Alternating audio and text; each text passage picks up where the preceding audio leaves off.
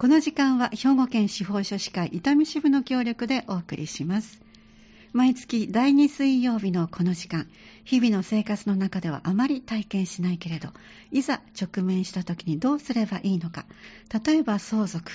会社の登記成年後見裁判書類の作成などそんなシーンに的確なサポートしてくださる司法書士さんにお悩みへのアドバイスいただきたいと思います。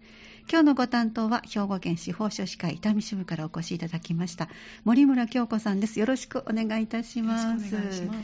では早速今日の事例からお伝えしていきましょ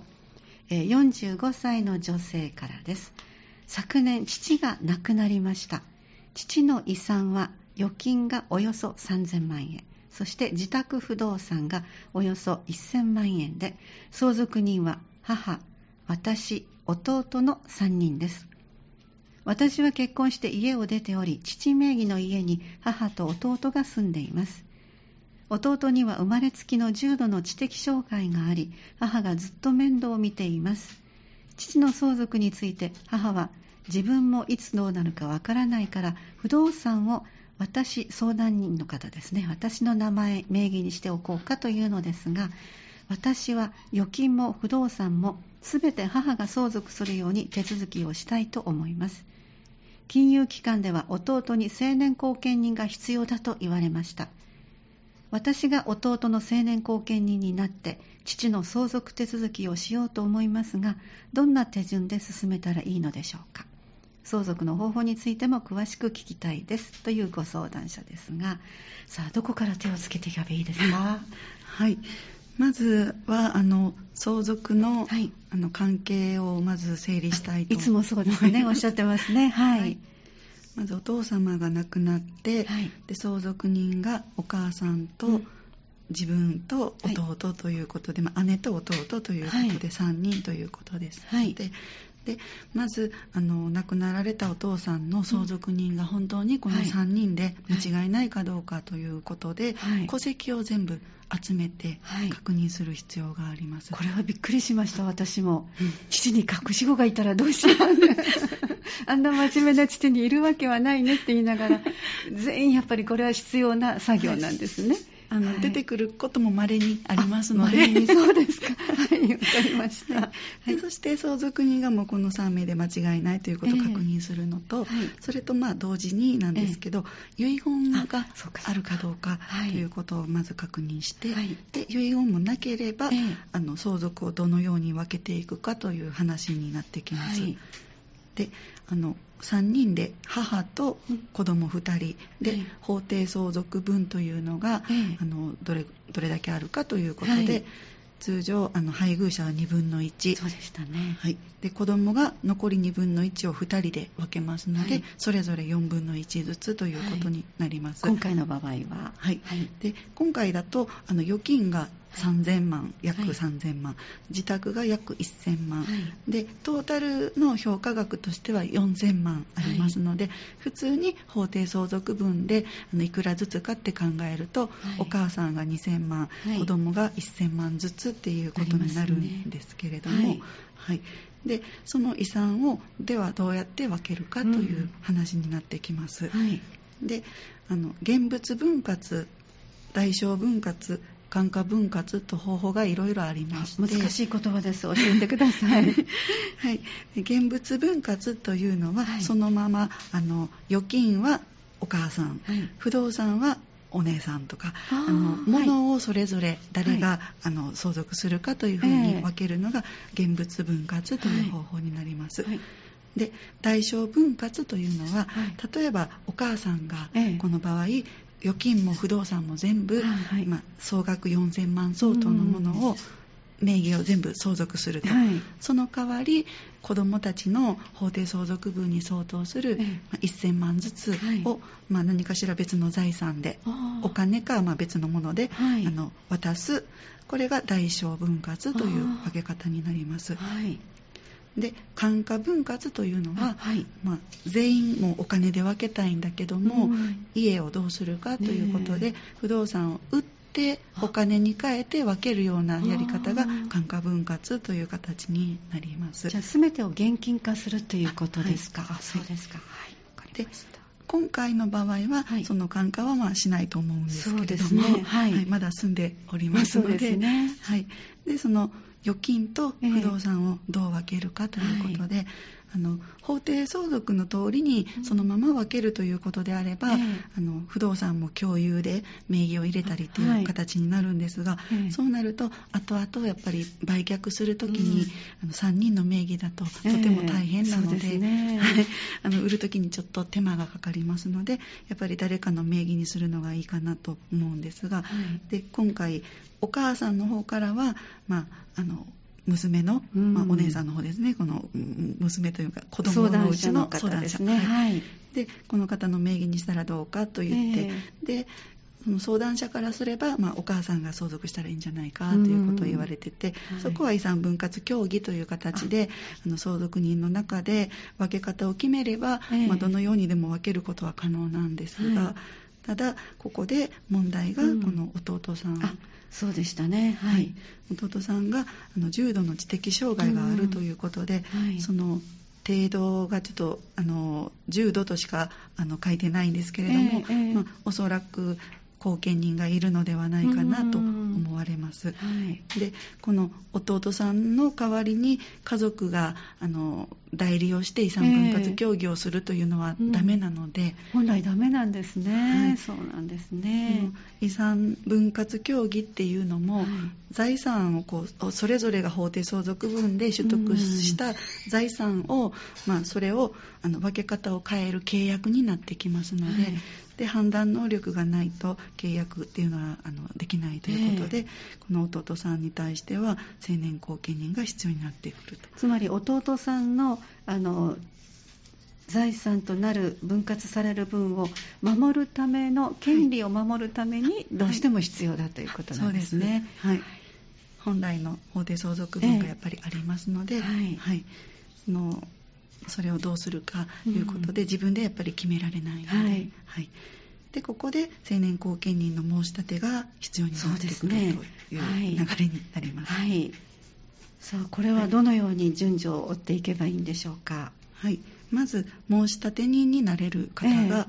本人以外に四親等内の親族となっておりまして、はい、でお姉さんが自分で申し立てをするとなれば、うん、お姉さんは二親等ですので、はい、はい、申し立てが可能です。はい、で申し立てをする裁判所はどこかというと、えー、この弟さんの本人の住所を管轄している家庭裁判所になります、はい、で三田市にお住まいであれば、うん、神戸の家庭裁判所、はい、ということになります、はい、はい、であの必要な書類がいろいろとありまして、申し立ての際には診断書がまず必要になってきて、これはお医者様にあの診断書を出してもらってその後見の判断能力のレベルが後見なのか、えー、もしくは補佐と補助とまだ3パターンありまして、はい、で自分である程度あの契約とかもできるぐらいの、ええ、そのちょっと分かる判断能力がありあれば、はい、あの補助とか軽い類型になってくるんですけれども、はい、まあ、ちょっと計算ももう自分で計算するのもできないとか、うん、難しい内容の契約書なんかはとても自分ではわからないということであれば、はい、もう貢献という診断になると思います。はいでその診断書をもとにまず類型が決まって、はい、そして他に必要になってくるのがその本人、まあ、弟さんの戸籍とか、うんはい、そして申し立てをするお姉さんの住民票ですとか、そしてその弟さんのではこれから後見人がついて管理していく財産が何なのかということで、うん、財産に関する書類、預貯金のコピーですとか。そういう種類も、はい、そういったものを出していくことになって、はい、それであの収入と支出が毎月どれぐらいあるかということで、うん、例えば障害年金とか受け取ってましたら、えーはい、そういう年金の振込通知書ですとか、えー、まあ、通帳を見て分かる場合は通帳でも大丈夫なんですけど、はい、そういう入ってくる収入と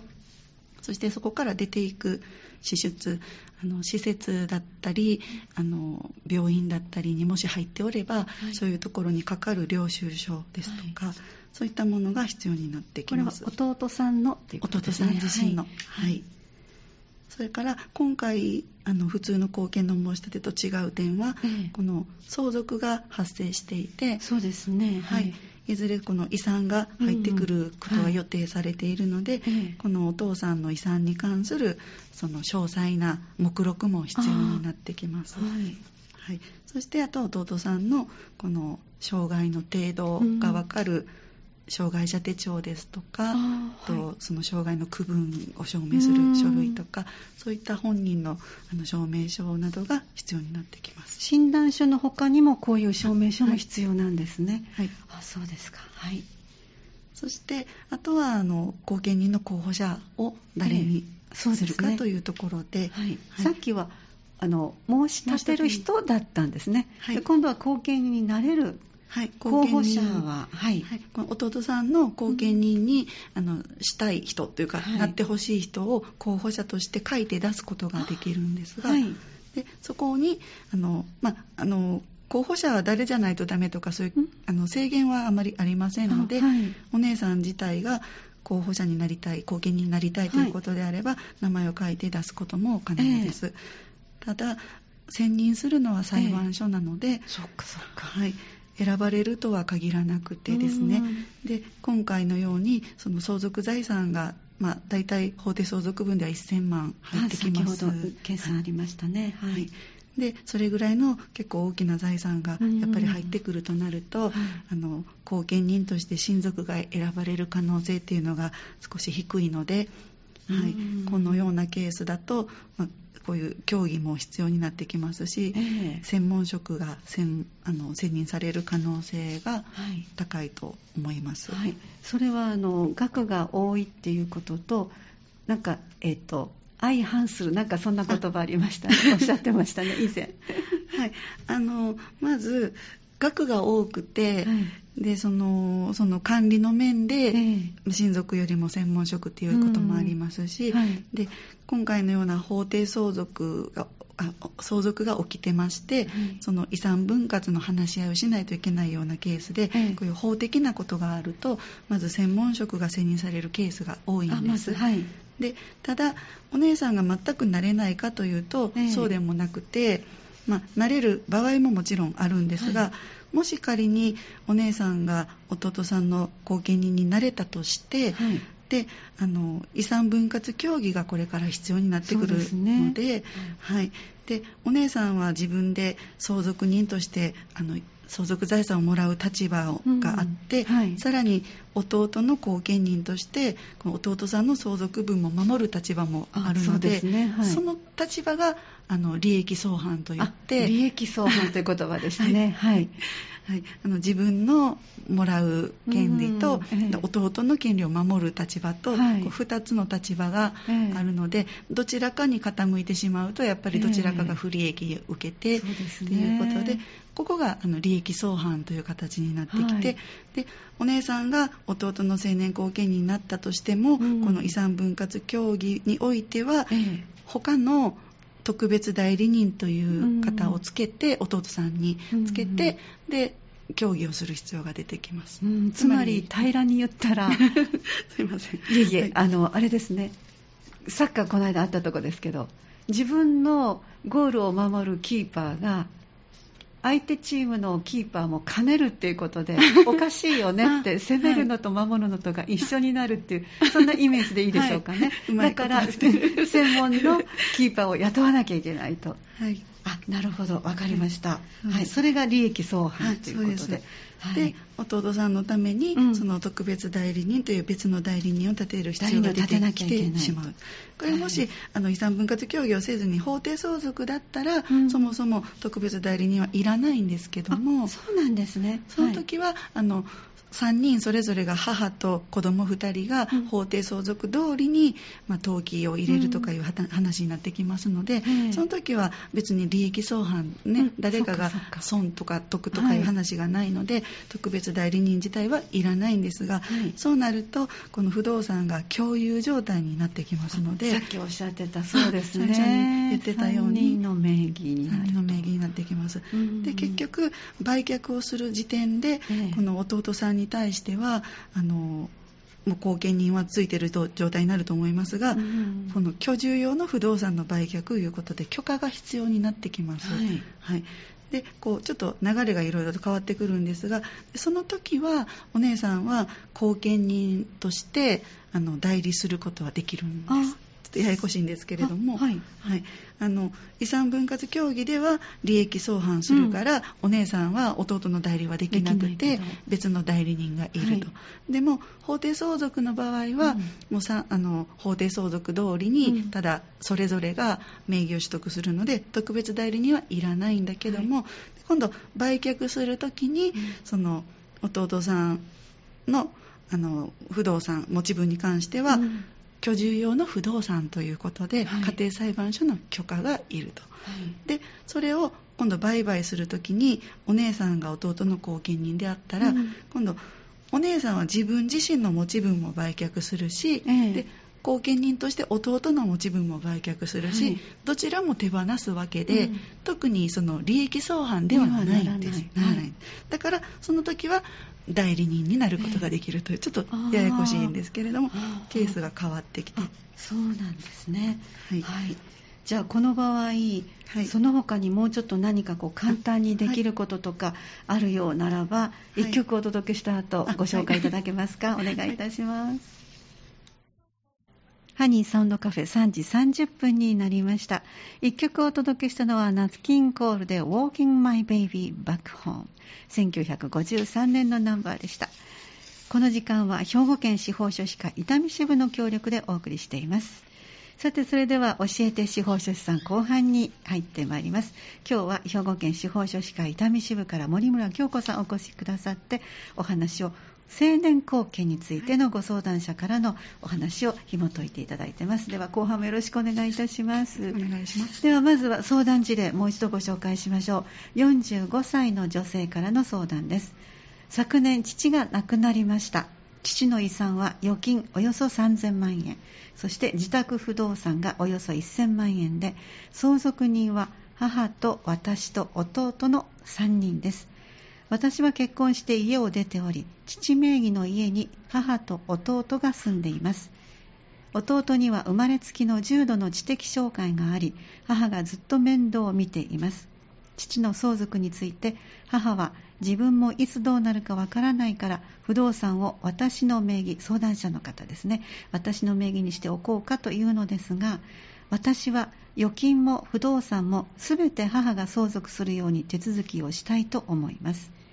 金融機関では弟に青年後見人が必要だと言われました。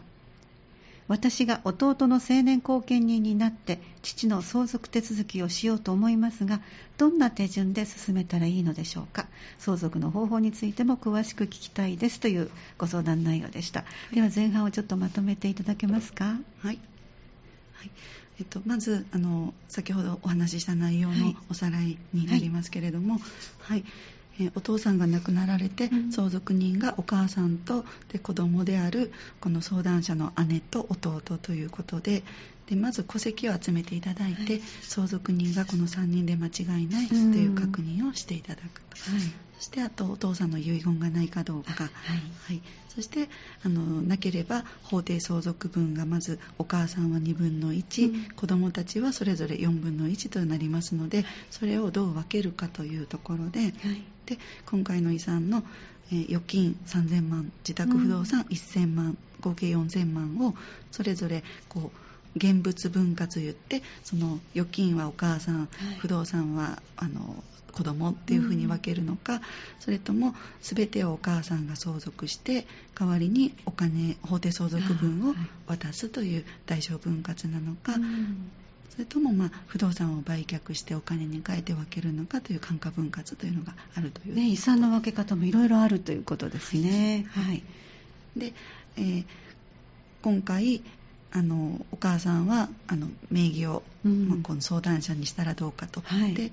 この相談者はまあお母さんのものにしたらいいんじゃないかということを言われてて、でこういうふうに法定相続と違う分け方をするのであれば、はい、遺産分割の協議をするということに、はい、なりますのではい、でこの時に弟さんにはあの重度の知的障害ということなので、えー、成年後見人が必要になってきます、ということでそうでしたね。はいで後見の申し立てのお話を少しさせていただいたんですが、はい、で申し立てをすることができるのはあの本人のほかに、四親等内の親族というふうになってますので、はい、本人も含めていいんですね。本人も、はい、あの法律上はできることになっております。はい。で四親等内の親族としてこの相談者のお姉さんが申し立てをすることができます、うん、はい、で管轄の裁判所はあの住所地弟さんの住所地を管轄する家庭裁判所となります、はい、で必要な書類もあのまず診断書を取っていただいてでその貢献の累計を確認した上で、まあ、戸籍とか住民票それから弟さんの財産に関する、まあ、通帳のコピーとかそして収入とか支出に関する書類、まあ、領収書ですとか年金の振込通知であったりとか、そして今回はお父さんの相続があるので遺産の目録をつけて、はい、はい、そういったものをあの揃えて申し立てをするということになります。はい、で後見人の候補者なんですが、うん、このお姉さん自体が後見人になりたいということを、はい、なのであのお姉さんが自分の名前を書いてあの後見人の候補者として申し立てをすることも可能です。はい、はい、で専門職が選任される可能性も、うんあのあるかと思うんですけれども、えーえー、お姉さんがあの後見人にもしなった場合には今回遺産分割協議があの必要になって、はい、そうですね。はい、なってますのでその遺産分割協議についてはあの利益相反という話が先ほど出たんですけども、はい、お姉さんは自分が相続人でもらう立場があって、うん、で弟の後見人として弟のもらう分について協議をすると、はい、その利益が相反する、まあ、どちらかが利益を得てどちらかが不利益になってという可能性があるので、この場合はまあ、たとえ後見人になってたとしても弟さんの代理はできなくて、うん、他に特別代理人が必要になってくるというところまでの、はい。はい、お話をしたかと思います。はい、でそれでなかなかあの難しいなというこれだけのパターンしかないのかなと思ったらちょっと解決策がもう一つありそうですね。ご紹介ください。はい。でこの特別代理人が必ずいるのかという話なんですけども、うんえ。ー、特別代理人をもうあの選任またこれ選任の申し立てが必要になってくるので、うん、この選任をせずに、ええ、でもお姉さんが弟さんの成年後見人になって、うん、遺産分割協議もやりたいということであれば、え、複数貢献という方法が一つありまして、初めて出てきました。複数貢献。はい。要は後見人を複数立てる。ということですね、はい、何人か立てるということで、例えばお姉さんが、うん心情看護を担当する。はい、身の回りの生活面も含めて、はい、弟さんの、はい、まあ、生活のところを見る、あの見ていく後見人として、心情看護を担当する、そしてあの専門職が、まあ、財産管理をはい、後見人として担当するということで、えー、権限を分譲するという言い方するんですけど、はい。はい、それぞれが心情看護と財産管理に分かれて、うん、で2人後見人を立てるということをすれば、この遺産分割協議の時にその財産の分け方というのは、えー、もう財産管理に関することなので、うん、当然専門職の後見人が、はい、あの弟さんの代わりに代理をして、はい、でお姉さんは弟さんの後見人ではあるけれども心情看護なので、うん、はい、財産のところにはタッチしないので、はい、お姉さんは自分が自分の相続人の立場で遺産分割協議に参加をして、うん、であとお母さんと3人で、はい、まあ、遺産分割協議をすることができるのでこれであれば特別代理人はいらないということになります。はい、はい、であのこの後見人っていうのは、本人の弟さんのですね法定相続分は必ず確保しないといけないというあのまあ、ルールといいますか。そうなんですね、はい、規定がありまして、はい、まあ、絶対というあのわけではないんです。事情、えー、事情にもよるんですけれども、基本的には本人の方で相続分は確保するというやり方をしないといけないので、今回の預金が約3000万、はい、不動産が約1000万、はい、でその弟さんの法定相続分が4分の1なので、えー、1000万の、はい、1000万相当がこの弟さん自身が法定相続する分として、で遺産分割を協議をするときに、ええ、この弟さんに1000万相当が必ず入ってくるような遺産分割をしないといけない。い。いくら協議といえども最低これだけは確保すると、はい、そうです。あ、はい、そうなんですね、はい、そういう分け方をしないといけない、え、でそれで協議ができれば、うん、あのきちんと相続の手続きに進めていくことができます、はい、はい、あの以前も伺ってますけどもいわゆるこの後見人というのはそのご本貢献するお相手の方の財産とか権利を守る立場っていう、はい、それがもう確固たるものがあるわけですね。はい、だからあの例えばお姉さんの申し立てで全部このお母さんの名義にしたいわって言ってもいやいやそうではなくって、はい、あの法定相続分はきちんと弟さんの分として後見人としてはあの申し立てるというか、ね、あの主張するということですね。確保しないといけない。で、はい、もしこれがあのどうしてもその法定相続分を確保しないといけないかというと、うん、まあ、基本はしないといけないんですけど、はい、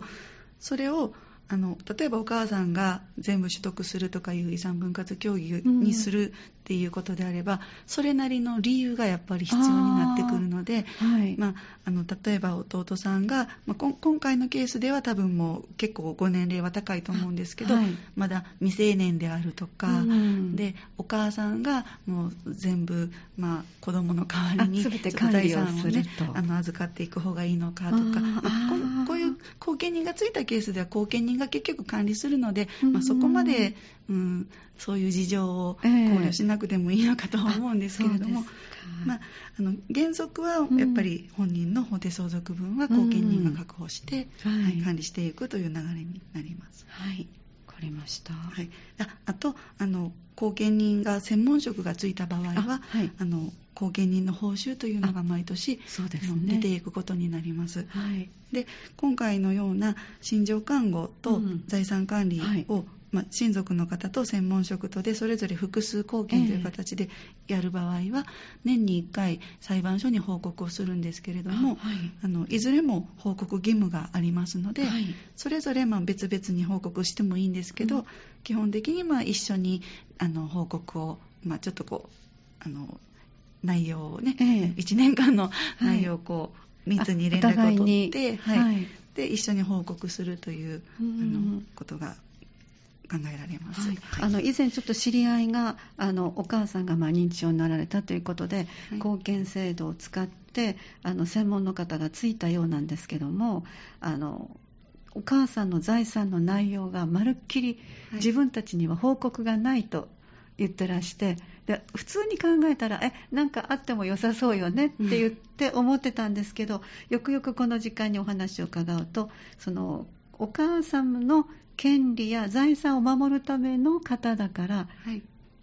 ご家族に子供さんとかに報告する、はい、あのまあ、義務って言い方おかしいんですけど、はい、あれはないわけですね。基本的には基本的に、はい。はい、で言っても、うん、あの教えてくださらなくても別にしょうがないわけですね。そうですね、普通に、まあ、後見人がいなくて、うん、普通の兄弟で、あはい、あの兄弟間でね、えー、あの財産を教え合うかと言ったらやっぱり聞かれても言いたくないじゃないですか。あそうか それと同じ。あなるほど。だからあの後見人としては本人の代理で、はい、本人の財産を守る立場で、えー、でも家族はまたもう家族であっても別の他人と考えますので結局教える必要はない必要がないと。いうことになります。だからこの辺りはしっかりちょっとこう誤解してね思ってたりもする。自分たちも一緒になって後見人の方にお願いしたから私たちも教えてもらえると思っていたらそうではないと。基本的には基本的にはそうではない、ね、だから今回のようにお姉さんが弟さんの心情看護という形で後見人に入れば、はい、あの専門の方に財産管理をしてもらったら1年に一度報告するから、はい、中身を見る可能性はいくらでも、まあ、そうですね、えー、あのその後見人にもよると思うんですけどまあ、はい、あの密な関係であれば、うん、まあ、一緒にちょっとあの心情看護と財産管理のその内容を、報告まあ、確認し合って、えー、で一緒に報告するというケースもありますので、えー、ここがもしあのそれほど密な関係でなければ、うん、もうあの心情看護は心情看護で自分で報告出してくださいってなる可能性もありますけども、はい、見ることはできないんですか、はい、じゃあ財産の方の。まあ、本来は別に見せる必要は本当にないので、ね、見ることもできない。それはあのその専門職の裁量になると思いますね。その見せて、まあど、ええ、どの程度本人の財産を開示するかというのは、まあ、同じ後見人の立場なので、はい、うん、その仕事のそれぞれの内容に応じて見せる必要があれば、ね、見せることもあると思いますし、はい、例えばねあのいわゆるこう心情看護してていやこれだけをちょっとベッドを買おうと思うけども、はい、買うお金あるかしらとかっていうそんな感じだったら相談当然しますのでね、どうしてもその心情看護の方で、うん、必要な、はい、お買い物施設をね探してきたりとか。そうですね。でそれでいくらお金がかかりますとか、はい、じゃあ財産管理の方としては、うん、今財産これだけあって、うん、年々これだけ減っていってますから、えーということで、やっぱりその辺のこう連携は取らないといけないので、ね。はい、全く見せないということもないと思うんですが、うん、そ、ね、はい、それはまああのその専門職、うん。専門職といいますか青年後見になった方のうん、あのそれぞれの裁量になってくるかなと思います、えーえ。ー、はいわかりました。ありがとうございました。そしてまだもう少し続きますね。手続きですね。はい、はい、であの遺産分割の協議がそういう形であのうまくできました。ら、はい、はい、不動産に関しては相続の登記ということで、はい、あの必要なもの遺産分割協議書ですとか、戸籍ですとか、うん、あとまあ、後見人のあの資格を証明するものをつけたりですとかして、うん、えー、不動産の登記を法務局に提出するということになります。はい。はい、で預貯金の方はあの金融機関の方で手続き。これも遺産分割協議書を持っていけば手続きができますので、はい、そこでその亡くなったお父さんの通帳の、うん、ま名義を変えるのか、はい、それとももういっそ解約して払い戻し金を受け取るのかという方法で手続きをすることになると思います。で貢献のこの事務というのはどういうものがありますか？はい、で今回、このお姉さんが後見人になりたい、まあ、相続手続きするためになりたいと言って、はい、例えば後見人になったとして、ええ、この手続きが終わればもう終わりかというと、そうではなくてあの遺産分割協議が終わっても、え、本人がもう後見人が必要な状態である限り、ね、はい、ずっと後見人後見事務っていうのが続いていきます。はい。はいで相続手続きのほかにこの弟さんが相続した預貯金を財産を管理していくとか、はい、それから今後もしお母さんに何かあって、うん、あのお母さんが亡くなったり入院したり、うん、施設に入ったりされた時に弟さんが一人で生活していけるのかというと多分難しいと思いますので、で介護サービスを締結したりですとか、はい、もしくは施設どちらかのまグループホームですとか、うん、そういうところにもし入所ってなったら、えー、そういう入所契約を契約そうですね。代わりに結んだりですとか、はい、で何か保険金や給付金などの請求するものがあれば、えー、そういったものを代わりに請求するとかそういうことをあの行っていくことになると思います。これはあの複数貢献じゃなくてお姉さんご自身が貢献人になったらということですか？あ複数貢献だったらこの事務は？あそうです。複数貢献であれば、ええ、もうあの財産に関するところは財産管理を受け持ってい。るものが行いますし、はい、ただそうですね。あの介護保険証とかそういったものをもしお持ちだったら、ええ、そういう更新の手続きなんか、はい、そういうところは心情看護の方がやったり、で財産に関してこう費用の支払いとか、うん、施設の契約をしてお金が出ていく、はい、そういうところは財産管理の専門職がやったりとかこうそれぞれ分けてあの、うん、一緒にやっていくことにはなります。そしてやはりこう協議しながらいろいろと専門の方と話し合いながら進めていくっていうのが複数の場合は結構そういう場面が出てきそうですね。はい、あのやり取りしながら。ね ありがとうございます。じゃあ今日ご紹介いただいた中で司法書士さんの皆さんにお願いできる部分はどこでしょうか？はい、えー、今回ですとまず裁判所に提出する書類あの公権の申立書を作る、はい、そういった作成をお手伝いすることができますということと、それから青年後見人ですとかそしてあの話に出てきた特別代理人、はい、こういったあのあの職種あの就任することができます、はい、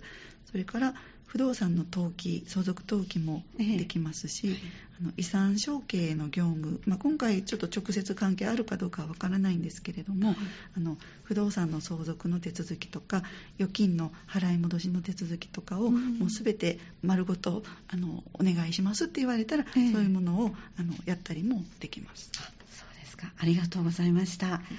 えー、今日お話をいただいたのは以前からおっしゃってますけど、えー、各ご家庭ごとにあの相続の事例がありますから、はい、あのご相談ぜひしてくださいとおっしゃってます、はい、えー、無料相談が行われていますキッピンモールの6階です。毎月第1、第3水曜日、そして第2、第4土曜日です。今月の相談日は、まずは今週の土曜日、6月の11日、そして25日の土曜日。土曜日は、えー、お昼過ぎ1時から3時までとなっています。そしてウィークデーでも大丈夫とおっしゃる方は、6月15日、来週の水曜日、夕方の5時30分から夜の7時まで、キッピンモール6階で無料の相談を兵庫県司法書士会伊丹支部の皆さんがご担当くださっています。暮らしのお悩み、困りごと、気軽にご相談ください。